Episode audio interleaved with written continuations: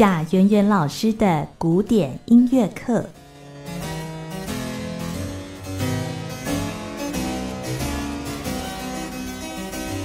好，又来到我们的贾圆圆老师的古典音乐课单元。在我们今天单元当中，为大家邀请的是钢琴家贾圆圆老师。老师你好，主持人好，各位听众朋友大家好。我们今天呢要介绍的是肖邦的夜曲。那今天呢要介绍的这也是一组两首啊，就是他的四十八之一跟之二啊。那我们先来讲他的作品四十八之一。那这首曲子呢，是他在一八四一年创作，在一八四二年出版的。呃，当时呢，他是在马约卡岛的时候啊，养病的时候啊，他所写的这个曲子。所以，是不是这首曲子也带有一点嗯比较阴郁的一个感觉？呃，我觉得是。那然后呃一一部分呢，也是呃，他就有这样子的一个曲目啊，可能抒发他一些些就是。呃，像是思乡的情怀那种感觉。那呃，如怎么说呢？我觉得一开始大家可能会听得到，就是诶，它的主题为什么都会是从第二大拍开始的？嗯，就是嗯，它嗯，它那所以都是它是从左手的根音先开始，那右手是从第二拍，嗯，so 嗯。啦，那我觉得那种感觉哦，更尤其它是写在小调上面，然后它又是环板 lento，对，那所以了多多少少就会觉得说，他在第二拍，他为什么不要开门见山从第一拍开始的主旋律哦？更何况他的第一小节就是。就是支离破碎的两个音这样子，对，所以就觉得就是说他是不是有某种情绪在那边，好像有点像哽咽，或者是说他想要叹气的那种感觉。嗯，对，也就是说，好像我左手一旦一一个下去，然后我右手就唉了一声，然后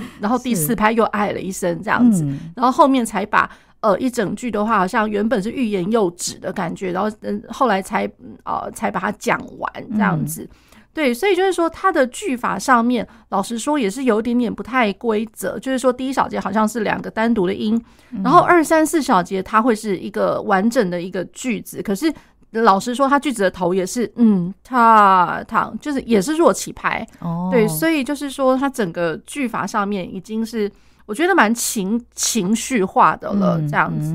好，那然后呢，呃，我觉得这是呃 A 段的部分哦，那。而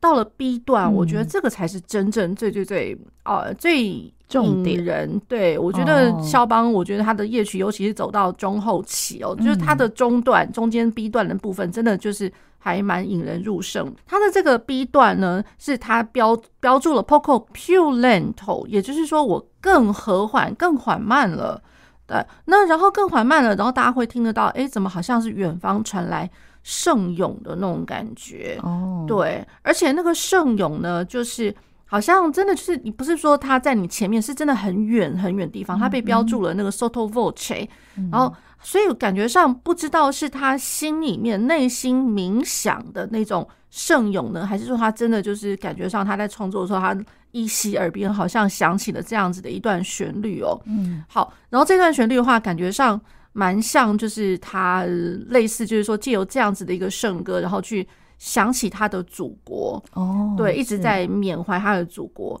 然后呢，他这些圣咏的这个很大的那个音域的和弦哦，大概持续了大概有没有三个八度以上？嗯然后一连串的滚奏，嗯，对，感觉上就有那么一点点，就是说，虽然它这是一个音色呃音响之一啦，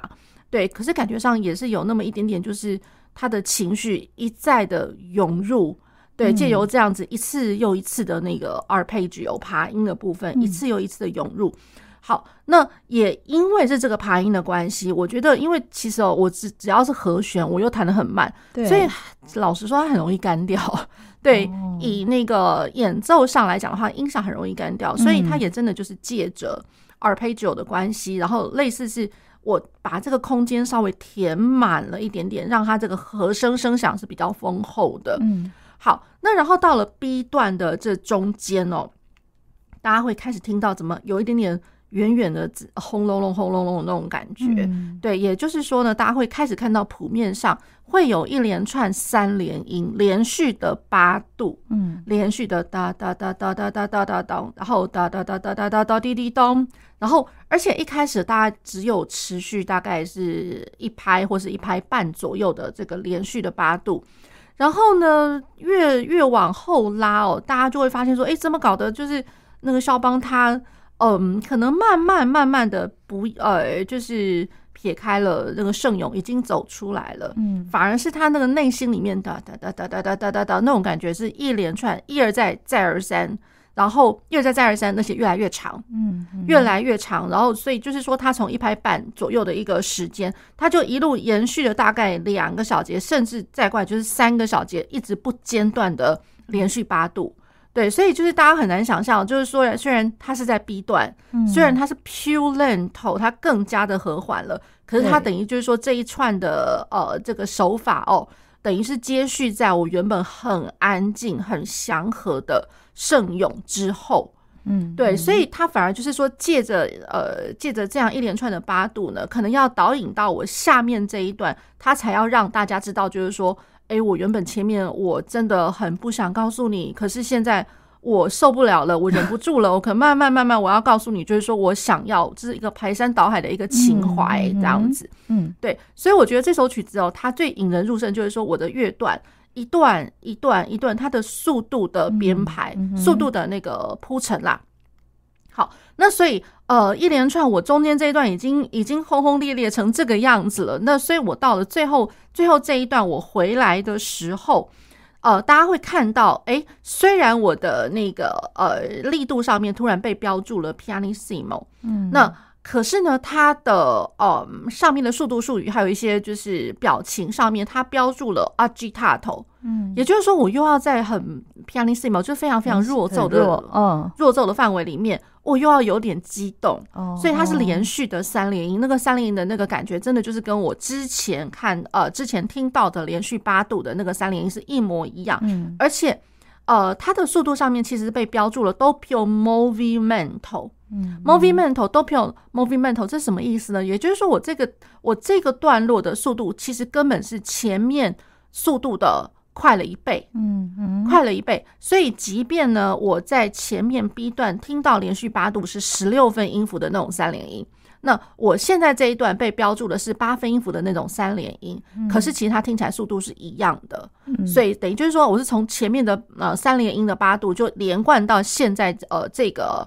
哦，再现再现回来的这个 A 段，嗯，对，所以它速度其实是老实讲，它它是变快的了，嗯，变快。那然后而且感觉上那个情绪哦，它也不再隐藏了。虽然就是只是 pianissimo，可是感觉上是还蛮呃类似，就是近在眼前。你会知道，就是说哦，它有一点点不安，或者说它有一点一点点急躁那种感觉，对。对，所以我觉得，哎，这一个这一首夜曲哦，其实大家这么为什么这么喜欢？而且他就是说，他在舞台上面哦，就是常常被演出，而且他的效果是真的非常的好。是对，也实在是因为他这个呃戏剧的张力是应该呃所有的夜曲听起来真的是数一数二，张力是呃最大的一个这一首哦。是好，那我们就先来听他的呃肖邦的夜曲作品四十八之一是。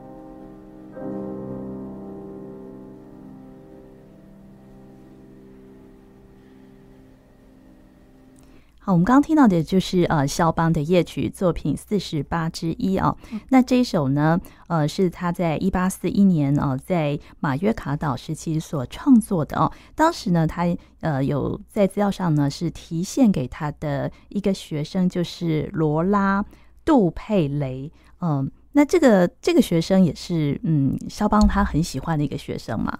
呃，是的，也就是说，肖邦其实他在写这些呃作品哦，一方面就是说，当然，呃，他一定心里面可能会有某种人选，有可能会是一个呃，他觉得哎，这个是蛮不错的钢琴家，那然后呃，他想要让他就是表现出就是他呃作品里面的一些就是比如说呃，比如比如说就是在呃技术上面，或者说他的音响上面可以表现得非常漂亮的钢琴家。嗯那或者是说，呃，钢琴家他一方面可以呃稍微就是表现出他的即兴乐曲上面的即兴效果，那再不然呢，就是说他一定会提现给他的学生们哦，而且就是说可能呃弹奏呃弹奏上面呢也蛮好的的学生，更尤其是可能是他指导的一些女学生，然后这些女学生也有可能是他心目中比较爱慕的一些人哦，对，所以。嗯，就是说呢，这虽然他身边其实有乔治桑哦，那老实说，因为他们在呃类似就是说在呃马约卡岛他们在休养的静养的时候呢，呃，感觉上他们虽然就是那生活不是说很多波澜的那种，其实已经可能就是比较平淡一点，然后互相扶持。可是老实说，有的时候他情绪一上来的时候，他们两个人也是没有说呃非常的呃，就是相处上面没有那么的协和啦。对，那所以了，就是说，我觉得肖邦有可能也是借着这些曲子，一方面抒发，就是说他可能。他理想中，他心目中想要的那个样子，嗯嗯、对，那然后那个样子的话，那个 model 有可能也不尽然全然是乔治桑，有的时候可能是他的女学生们。嗯、对，好，那这一首曲子呢，他是献给他的其中一个女学生，叫做 Laura Dupéret、嗯。那呃，这其也是肖邦其中一个非常钟爱的一个女学生。对，好，那然后呢，他呃在创作的在出版的时候呢，他其实是连同他当时在呃就是休养期间，他也。创作完成了一些作品哦，然后他这作品等于就是一整包的，就是给了那个呃出版商，然后呢，他得到了大概就是这一次的一个出版，他可以得到。大概两千块法郎左右的一个呃一个报酬这样子，嗯，对，所以所以这个时期呢，虽然那个肖邦呢，他还是在呃重病当中哦，就说他到马约卡岛是为了养病哦，但是他也是不得不写一些作品，也为了也是因为经济的关系哦。那在马约卡岛的时候，他就是主要是在作曲。那他还要继续的教学或是有演出吗？这一段时期，呃，这段时期应该是主要都是重在于就是创作，哦、对，所以就是说可能呃大家会呃大概知道的一些作品哦，比如说就是呃他的后后面的，比如说 Ballade 跟那个 Scherzos 就是比呃后面的三第三第四，那然后再来就是说他的呃比如说像我们现在介绍的这个夜曲，然后有几首夜曲其实都是在那个时候写成的，嗯，好。那然后，呃，还有一些其他的作品哦，这样子。好，比如说啊、呃，他的呃那个 Opus 二十八，他的前奏曲也差不多是那个时候。嗯、对，所以就是说，他那个时候其实呃创作了一些作品，这样子。嗯，好。那然后这些作品，老实说，如果说大家听到刚刚，因为我一直强调的连续八度，对，那连续八度的话，呃，大家一定会这么想说，哇，这个在技术上面可能是某种。层级上面，他心里面可能有某个人在那种感觉。哦，好，那有些学者呢，就是呃，就是提到呃，肖邦的他这一段啊，这样子一个八度的连续八度的一个呈现。那甚至呢，有人就会把他想说，这根本就是李斯特嘛，这样，李斯呃，像李斯特般的那种，大家一想到哇，李斯特，当然不是说李斯特完完全全李斯特，因为李斯特他也是在比较他早期比较。呃，年少时期，呃，就是到处去演奏的时候呢，嗯、可能是比较这样意气风发的那种感觉。嗯、对，因为比如说中期、晚期，李斯特也不也不是长成这个样子，他的作品也不是长成这个样子。嗯、好，对，那所以就是说，有学者是这么样的认为，那甚至也有学者就会觉得，就是说，哇，这样子的一个气势哦，那就是呃，对比于前面的那种悲伤，嗯、那种感觉就已经变成就是说。嗯，不只是悲伤，然后到中间这一段的话，根本是成成为一个好像很壮烈的、呃、很悲壮的那种感觉哦。对，那所以也会有呃学者把它投射成了，就是说好像好像是。一个很实际的一个革命英雄哦，在这呃这个肖邦的这个夜曲里面，嗯、对，所以就感觉上就是说他在创作这首曲子的时候，可能内心里面是有某某几个 model 在里面，嗯、某几个人物嗯角色在里面这样子、嗯。对，所以这首夜曲可能呃我们呃觉得他可能有一些思乡的成分，也有可能呢，就是说他是以某一位他心目当中的女主角哦，那作为一个写作的一个灵感哈、哦。对，那。在作品呃四十八之二哦，我们接下来要谈的这一首，它是一个升 F 小调。那这首曲子呢，嗯，它感觉上就没有四十八之一那么样的慢，对不对？呃，对，它是比较流动的，嗯，而且大家会从头我就会开始一直听得到，就是它也是连续的那个三连音的一个一个形态。可是呢，我觉得，嗯，对比于就是前面。呃，比如说四十八之一，它一开头有那种欲言又止的感觉。嗯，那呃，它这一首四十八之二哦，它呃，它一样是从嗯、呃、弱起拍开始的一个句子。那它每一个句子基本上通通都是弱起拍。嗯，可是我一开始感觉上那是两个小节的导奏。那导奏之后呢，它的第一个句子感觉上你光看那个谱面啊，就不知道它要停到哪里啊。这样、嗯、就是一连串。你会觉得说天哪，你你你要一直就断句断在哪，就逗号在哪里啊？就它句子很长，对，找不到句子的终点在哪里。嗯、我觉得这个是真的非常考验着那个钢琴家哦，嗯、你对于这个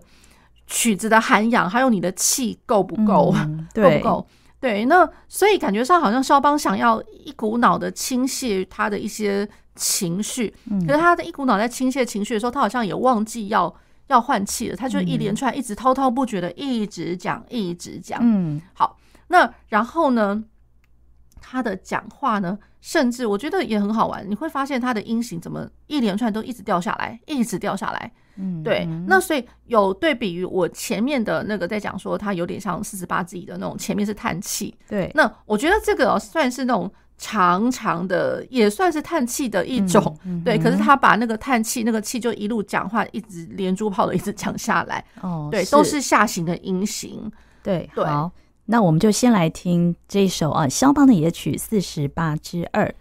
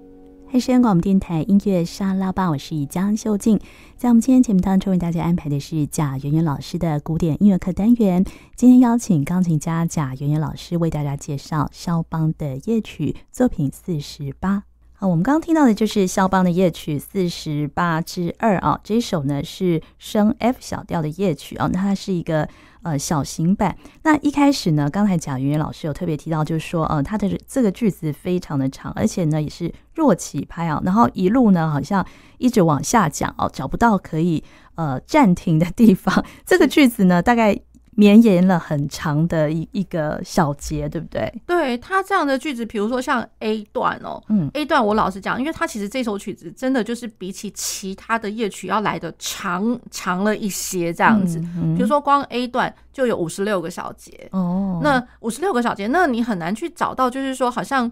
嗯，乍听之下，乍听之下你会觉得说，哎、嗯，对啊，它四个小节为一个单位的一个句法哦。对，那可是你看到他的句法的时候，他又不会给你断句断在那个，嗯，就是好像刚好这个小节，刚好第这个小节第四排。对，对，他其实就一路连下去。对，所以就是有点类似，就是说有些人会讲，这根本就是好像是华格纳歌剧一样，华格纳那种 endless phrases 那种感觉。嗯、对，就是大家会觉得说，哎，这样子的一个做法可能。我不能说是相互影响，因为华格纳在后面，在其后，对。可是华格纳大概也是呃类似这样子的一个做法，一旦开始了就不知道那个那个尾巴在哪里，这样子、嗯、endless。嗯，好，那呃，可是呢，它的呃素材上面其实算是简单的，它就等于就是说，在 A 段里面有一个小小的 A B A，算是一个复合式的三段体。嗯好，那只是说每一次他的素材在回返的时候，当然，呃，这个就是比较鲜明的，就是肖邦了。因为肖邦每一次他把重复的东西一而再、再而三重复的东西，他反而不会让你觉得无聊。他每次回来的时候都会有一点点小小的变奏。对对，那呃，曾经呢，就是说在这个呃看到这在选择这些演奏版本哦，那呃在听的时候呢，也有看到一些就是比如说。有些听的人呢，他们就会有一些回馈在那个网页上面，是就会有人说，哇，这个要如何辨别这个钢琴家他这个版本，呃，如何觉得他好？嗯，那他好的话，那也就是说，因为他这首曲子真的太多像相像的地方，一直在重复同样的一个，一直讲，一直讲。嗯，好，那如果说你一直讲，一直讲，那大家一定会觉得很很烦嘛？对，很很重复，很无聊。对，那所以了，就是有人讲说，要不是听到。呃，就是这一位钢琴家哦，因为其实我觉得，哎，我就是看到他这句话，而且我是非常认真的听了一下，我觉得，哎，我真的真的非常喜欢。是，然后所以我选用的这个版本哦，就是是肖邦，呃，这次肖邦大赛，呃，大家还记不记得有一个？呃，比较娇小个子的一个小女生，然后是日本的，她是日本钢琴家，对，日本钢琴家第四名的那一位小林爱实。其实她就是老实说，大家不要想说啊，怎么才第四名而已。可是我老实说，那个呃，当时他们在选择的时候一定非常的困难，因为其实小林爱实在整个全部的那个肖邦大赛里面，她其实是表现的非常非常杰出、非常棒的。嗯，她有些精神或者说什么的，她已经跳脱，因为其实小林小林爱实这一位小女生，她其实。呃，不能一直讲她小女生了，就是因为大家会一直回想到她，呃，年纪很很小很小的时候，她真的是天才儿童来着，就是她以前真的就是被训练成就是很会弹，大家应该就是。呃，其实，在 YouTube 里面会常常看得到他小时候的一些影像，就他很早就出道这样子嘛。对，就是很小的时候就已经非常的出名。哦、是对，那大家呃眼眼下就会觉得说啊，他真的就是一个就是天才儿童。可是殊不知呢，嗯、就是在这个肖邦大赛里面的一个蜕变哦，嗯，大家会发现说，哎、欸，其实他非常非常有内涵。是对，所以就是说会让人眼睛一亮，实在是因为他从一个非常天才少女的那种那个姿态，嗯、然后。变成说他来演奏这个比较有点内涵，更何况是重复性非常高，而且是你要如何去诠释，就是说断句都不知道断在哪里的那种、嗯、那种气，这种气要非常的长。那以一个他以前大家的那个印象，然后再回回归到我们看到他这次比赛的那个演出的一个实况哦，嗯、大家会觉得说，哇，他真的不一样，他真的是脱胎换骨另外一个人。哦。对，所以我会觉得，哎，这个就是也也因为是有网友特别他有提出这一点，嗯、那那网友自己也说，他自己本身也是钢琴家，嗯、问题是他会觉得就是说他在弹呃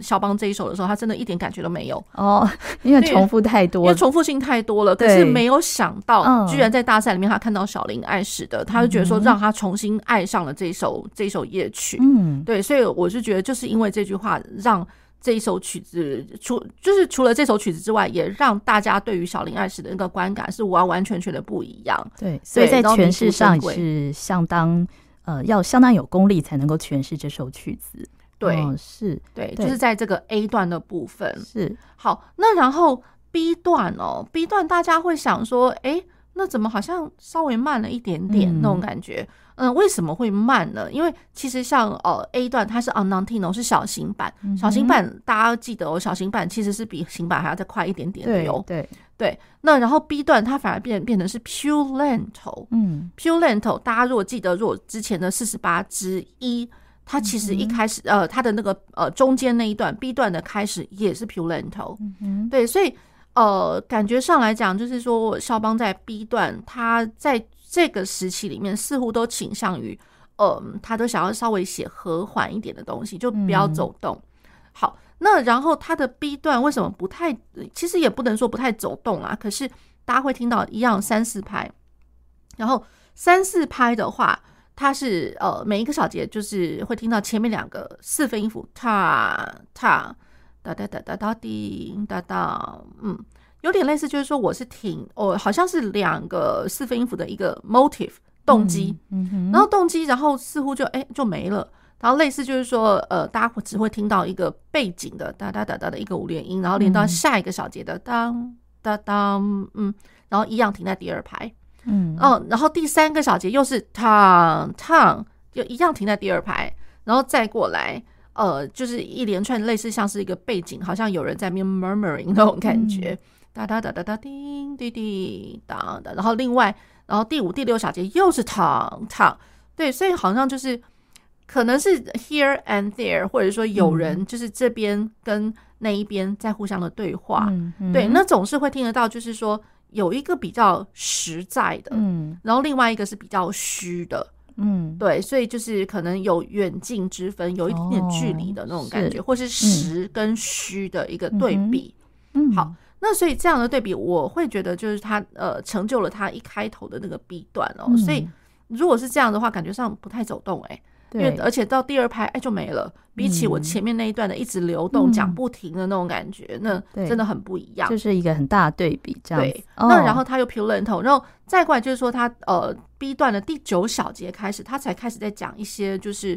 呃比较长一点点的旋律。可是那旋律呢，也一样是和声式，那、嗯、让人不由得想起，就是哎，像我们前面介绍的四十八之一的中段，嗯，那中段的话，那真的就是也是圣咏般的，嗯、那只是说像现在这个地方，好像也是有一小段的圣咏，嗯，对，是。对，所以他只是说他把呃长句子的那个圣咏，我觉得可以怎么说，他把长句子的圣咏把它切成好几段，嗯，然后分次表述这样子的一个圣咏的旋律，对对。好，那然后呢？他最后呢又回到他的升 F 小调，就是 A 段的部分嘛？对，那他回到 A 段部分之前呢，大家会先听得到，哎，就是他在呃，我觉得是这样讲空隙的填补，因为我觉得肖邦他对于在那个空间上面，他绝对不会让让那个声响好像就直接就死在半空中那种感觉，嗯、对，所以就是说他在一个。呃，延展它的那个空间的时候，它会借由一连串的好几连音，比如说五连音，或者说像、嗯、呃它的 B 段最后结尾的地方是十三连音哦。嗯，对，那基本上根本就有一点点像是 recitative 歌剧里面。嗯，对，因为肖邦他的作品里面其实也隐含着非常多歌剧的元素。嗯，对，歌剧里面的 recitative 也就是咏叹调，咏叹调，然后他再去衔接，就是借着这样子的一个做法，再慢慢慢慢衔接到。呃，Temple Primo，也就是说，哎，他又回归到那个在线，然后是呃，Andantino 的这样子一个小型版，嗯，对。那所以了，他在这样子的一个做法，我觉得是非常的嗯不一样。嗯，那然后呢，我觉得另外一个不一样的地方哦，大家如果还记得，我们刚刚一直在强调 A 段，它是一连串哒哒滴滴哒滴哒哒滴哒哒哒滴哒哒，它一连串一直在下来，一直下来。好，那大家包括呢，他的回返到那个最后那个 A 段的时候，我老实讲，他真正。呃，表述出来的那个主题大概只有只有一次而已，嗯，然后一次，然后他马上就接到了好几次的一个，呃，我们可以把它讲成像是 developmental coda，就是类似发展发展部式的 coda，而且是连续发展了三次，嗯嗯，好，那发展三次呢，包括其中有一次大家会听得到，哎，怎么好像。下行的东西哦，原本是流动，它后来变成是扩张，就是呃，我在那个拍点上，就是呃节奏上面的扩张，一样的东西把它扩张了时间，这是另外一个做法。然后在最后最后那一次的时候，大家反而会听得到往上不停往上不停往上的音型，又好像是卡顿扎装饰奏一般的。那所以它到最后有点类似，就是说。我下行是用升 F 小调，可是我上行的时候已经转成升 F 大调，嗯、类似是升华了、嗯、那种感觉。哦、是最后是慢慢慢一路一路的那个上升音型的升华。是，对，在结尾的部分。对，所以这首曲子最大的对比，这、哦、成就了这样子的一个它的特别。哦，是，这是它的呃夜曲四十八之二。那这两首呢，都是呃三段体的一个形式来写作的吗？对，三段体，只是说那个四十八之二的话，它的、嗯、它的延展度是真的非常的长。嗯、我可以这样讲，比如说 A 段是五十六个小节，对。然后我的 B 段呢，它其实呃虽然听起来好像是呃类似是十六个小节为一个 phrases，、嗯、可是它这个十六个小节不知道是走了多少次哦。嗯、所以到最后呢，它的那个总长度其实光 B 段就四十四个小节，嗯、你远比呃其他的 B 段来的多很多这样子。嗯、对，好。那然后呢？呃，最后回来的这个 A 段呢，稍微短一点点，它有三十七个小节。不过整体来讲的话，他真的老实说，他演奏长度也还蛮长的，大概七分多钟左右。嗯、哦，对，比他的四十八之一的长度还长。对对，所以这也是一首啊、呃、非常有特色的夜曲哈。那我们今天呢，呃，为大家介绍的是肖邦的夜曲作品四十八之一跟之二。那也非常谢谢贾圆圆老师，谢谢主持人，谢谢各位听众朋友。我们最后呢，再为大家播放一次肖邦的夜曲作品四十八之二。